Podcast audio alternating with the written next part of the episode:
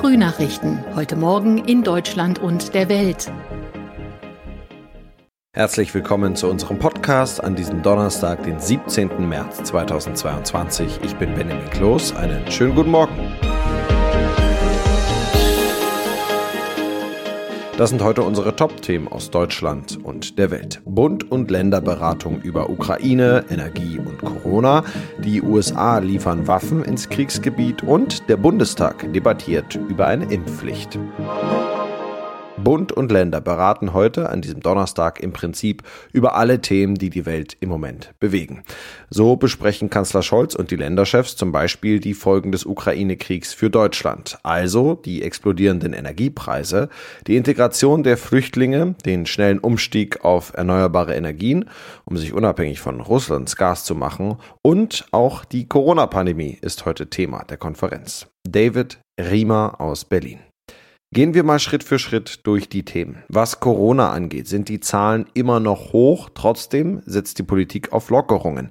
Denn am Sonntag sollen erhebliche Beschränkungen wegfallen. Wie passt das alles eigentlich zusammen? Ja, genau das verstehen im Moment so einige nicht, zumal die 7-Tage-Inzidenz in einigen Regionen um die 2000 liegt oder sogar darüber. Und es gibt täglich um die 200.000 Menschen, die sich neu infizieren. Vor allem die FDP drängt auf Lockerungen. Die Liberalen meinen, dass eine Infektionswelle alleine nicht ausreicht für weitere Einschränkungen. Das Gesundheitswesen ist aus FDP-Sicht nicht mehr besonders belastet. Die Partei setzt deshalb viel stärker auf Eigenverantwortung, denn äh, die Hälfte der Corona-Toten seien schließlich ungeimpfte. Das sehen aber längst nicht alle so. Auch viele von den Koalitionspartnern SPD und Grüne preschen da nicht so weit vor wie die FDP. Kritik kommt aus einigen Bundesländern von Medizinern, aber auch die Hälfte der Bundesbürger hält die geplanten Corona-Lockerungen für verfrüht. Das hat in dieser Woche eine Umfrage des Forsa-Instituts für das RTL-NTV Trendbarometer ergeben. Was konkret ist denn geplant an Lockerungen? Ja, geplant ist, dass es ab Sonntag bundesweit im Prinzip nur noch einen Basisschutz geben soll, beispielsweise die Maskenpflicht in Zügen und Flugzeugen. Corona-Tests sind dann auch nur noch in Einrichtungen für gefährdete Gruppen vorgesehen, beispielsweise in Alten- und Pflegeheimen. Entsteht irgendwo ein Corona-Hotspot, dann soll das entsprechende Bundesland für genau diese gefährdete Region eigene Maßnahmen beschließen, um die Zahlen wieder zu drücken. Dadurch würde natürlich bundesweit wieder ein Flickenteppich entstehen. Deshalb wollen die meisten Länder einen Großteil der bisherigen Beschränkungen beibehalten, und zwar für eine Übergangsfrist vorerst bis Anfang April. Weiteres wichtiges Thema heute in der Bund-Länder-Runde ist der Russlandkrieg in der Ukraine. Was genau soll da besprochen werden? Da geht es in erster Linie um die Kriegsflüchtlinge, die hier täglich ankommen, die meisten hier in Berlin. Da gibt es Forderungen aus den Ländern, dass der Bund die Verteilung der Flüchtlinge koordinieren sollte. Was das angeht, läuft es im Moment zumindest teilweise noch sehr chaotisch. Einige Städte und Kreise haben Platz geschaffen, um Flüchtlinge aufzunehmen. Dort kommen aber kaum welche an. Andere Städte wie beispielsweise Berlin, hier müssen einige der Flüchtlinge aus der Ukraine sogar auf dem Boden schlafen, heißt, da muss noch eine ganze Menge besser organisiert werden. Das Thema Finanzen bei der Flüchtlingsversorgung und Unterbringung, auch darum wird es heute gehen. Ja, mit Sicherheit, denn äh, die Versorgung und Unterbringung der aus der Ukraine geflüchteten Menschen kostet natürlich sehr viel Geld. Der Vorsitzende der Ministerpräsidentenkonferenz, der Regierungschef von Nordrhein-Westfalen, Hendrik Wüst, hatte im Vorfeld der heutigen MPK klar gesagt, dass über das Thema Finanzierung gesprochen werden muss, aber auch die Auswirkungen der Sanktionen gegen Russland auf die deutsche Wirtschaft und äh, die damit verbundenen Hilfen des Bundes, auch das steht auf der Tagesordnung. Der Ukraine-Krieg hat auch Folgen für die Verbraucher in Deutschland, Stichwort Energiepreise. Sind dazu Entscheidungen zu erwarten? Also ob es da heute schon Konkretes geben wird, das glaube ich nicht. Aber klar, jeder merkt es im Moment beim Einkaufen oder beim Tanken. Die Preise sind enorm gestiegen. Deshalb möchte der saarländische Ministerpräsident Hans die MPK heute zu einem Energiegipfel ausweiten und auch die finanziellen Kriegsfolgen für Autofahrer und Privathaushalte in Deutschland mit in den Blick nehmen. Aber die Bundesregierung hat ja bereits Entlastungen der Verbraucher bei Tank- und Heizkosten angekündigt. Was konkret? Das Kabinett hat gestern unter anderem eine Erhöhung der Pauschale für Fernpendler beschlossen, ab dem 21. Kilometer wegen der gestiegenen Spritpreise. Rückwirkend zum 1. Januar sollen 38 Cent abgerechnet werden können. Dann ist ein höherer Heizkostenzuschuss für Familien mit nicht so viel Geld geplant. Alleinlebende Wohngeldempfänger sollen einen einmaligen Zuschuss von 270 Euro zu ihren Heizkosten bekommen und äh, für Zwei-Personen-Haushalte soll es 350 Euro geben. Die Ampel hat auch beschlossen, dass Kinder und Jugendliche in Familien Familien, die auf Sozialleistungen angewiesen sind, 20 Euro mehr im Monat kriegen. US-Präsident Joe Biden hat weitere Waffenlieferungen und Militärhilfen für die Ukraine in Höhe von 730 Millionen Euro angekündigt. Damit würden der Ukraine tausende Panzerabwehrwaffen, rund 800 Luftabwehrraketen, 7000 Feuerwaffen wie Maschinenpistolen, zahlreiche Granatwerfer, 70 Millionen Schuss Munition und sogar Drohnen zur Verfügung gestellt. Das sagte Biden im Weißen Haus. Tina Eck berichtet aus Washington. Die USA werden die Ukraine unterstützen, so lange wie nötig und mit der modernsten militärischen Technologie, versprach Biden. Die neuen Luftabwehrraketen, die in dem 800 Millionen Dollar Paket enthalten sind, haben größere Reichweiten, die auch Ziele in größeren Höhen erreichen können. Seit Beginn des Krieges haben die USA bereits mit militärischer Ausrüstung im Wert von 1,35 Milliarden Dollar geholfen. Der Kongress schnürte ein knapp 14 Milliarden Dollar schweres Paket für humanitäre, wirtschaftliche und militärische Hilfe für die Ukraine Ukraine. Allein die Flugverbotszone, die Zelensky will, die gibt es nicht. Der Bundestag debattiert heute erstmals über eine mögliche Corona-Impfpflicht.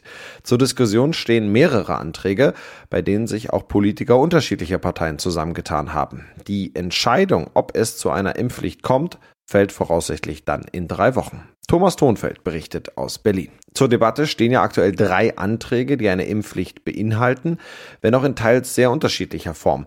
Worin unterscheiden sich diese Anträge im Wesentlichen? In einem Antrag geht es um eine Pflichtberatung, der eventuell eine Impfpflicht ab 50 folgen könnte. Es gibt außerdem den Antrag der Unionsfraktion für ein Impfregister und auch eine Beratungspflicht, der eventuell eine Impfpflicht folgen könnte für besonders gefährdete Gruppen. Und dann gibt es den Antrag für die Impfpflicht ab 18, den auch der Kanzler unterstützt. Die Impfpflicht ist notwendig für den nächsten Herbst und Winter, das habe ich gesagt. Diese Impfpflicht könnte ab dem 1. Oktober gelten und bis 2023 befristet sein. Die Anträge sind, anders als sonst, dieses Mal ja von Abgeordneten unterschiedlicher Fraktionen eingebracht worden, die sich dafür zusammengetan haben.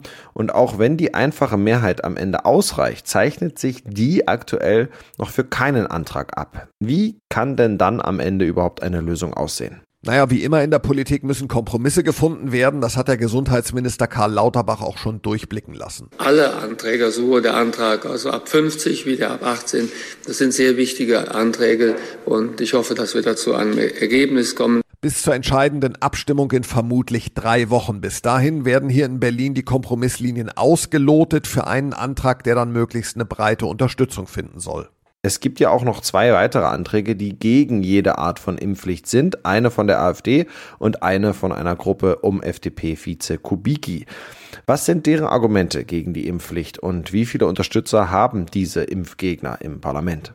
Also für den Kubicki-Antrag gibt es angeblich um die 50 Unterstützer. Das sind vor allem diejenigen, die darauf pochen, dass es anfangs hieß, es werde gar keine Impfpflicht kommen. Außerdem sehen sie noch zu viele offene Fragen rund um Dauer und Wirksamkeit der Impfungen. Und dann gibt es den Antrag der AfD-Fraktion und darin heißt es, dass die Impfpflicht gegen die Verfassung verstoße. Diese beiden Anträge dürften aber keine Chance haben. In unserem Tipp des Tages geht es heute um die Preise für Benzin und Diesel. Die liegen weit über zwei Euro momentan. Autofahrer fragen sich deshalb, wie sie Geld sparen können. Einige nutzen wohl auch Speise- und Heizöl, weil das billiger ist. Aber das gehört nicht in den Tank, sagt ADAC-Sprecherin Katharina Luca. Kann man mit Salat oder Heizöl im Tank fahren? Ist das eine gute Idee? Pflanzenöl oder Heizöl sind aktuell tatsächlich ja günstiger als Benzin oder Diesel, aber beides sind keine Alternativen für den Fahrzeugtank und sollten deswegen unter gar keinen Umständen getankt werden. Was kann im schlimmsten Fall mit dem Motor bzw. mit dem ganzen Auto passieren? Pflanzenöle im Tank können zu Startschwierigkeiten führen und sich negativ auf die Leistung und auch die Lebensdauer des Motors auswirken. Im schlimmsten Fall kann es zu einer verminderten Motorleistung kommen oder am Ende sogar zu einem Motorschaden oder einem Schaden am Kraftstoffsystem. Auch Heizöl im Tank kann zu einer Leistungsminderung führen. Es kann zu mehr Verschmutzung und zu mehr Ablagerungen kommen. Und auch hier kann die Leistung des Motors gemindert werden und es kann am Ende zu einem Motorschaden kommen. Gibt es noch andere Konsequenzen? Seit 2008 wird Pflanzenöl, wenn man es als Kraftstoff nutzt, gemäß der Energiesteuer besteuert. Das heißt, sobald man Pflanzenöl als Kraftstoff nutzt, entsteht Energiesteuer und bezahlt man die nicht, wird man Steuerschuldner. Das heißt, Autofahrerinnen und Autofahrer müssten dann eine Steueranmeldung abgeben abgeben und den Steuerbetrag bezahlen. Bei Heizöl als Kraftstoff ist es sogar so, dass es wegen der unterschiedlichen Besteuerungen gesetzlich verboten ist. Und das noch, heute ist der 17. März. Es ist ein Feiertag und zwar einer in komplett grün. Heute ist St. Patrick's Day, ursprünglich als Gedenktag für den am 17. März 461 oder 493 nach Christus verstorbenen irischen Bischof Patrick von Irland ins Leben gerufen. Der Legende nach soll Patrick den irischen Helden die heilige Dreifaltigkeit am Beispiel eines dreiblättrigen Kleeblatts verdeutlicht haben. Heute sind es aber nicht mehr Gottesdienste, sondern vor allem die St. Patrick's Day Paraden und die daran anschließenden Partys, die das Bild am 17. März prägen. Das war's von mir. Ich bin Benjamin Kloß und wünsche Ihnen noch einen schönen Tag. Bis morgen.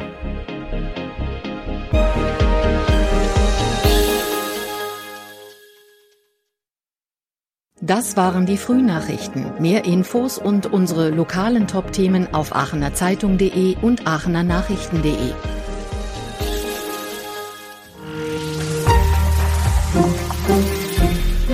Die Frühnachrichten sind ein Podcast aus dem Medienhaus Aachen.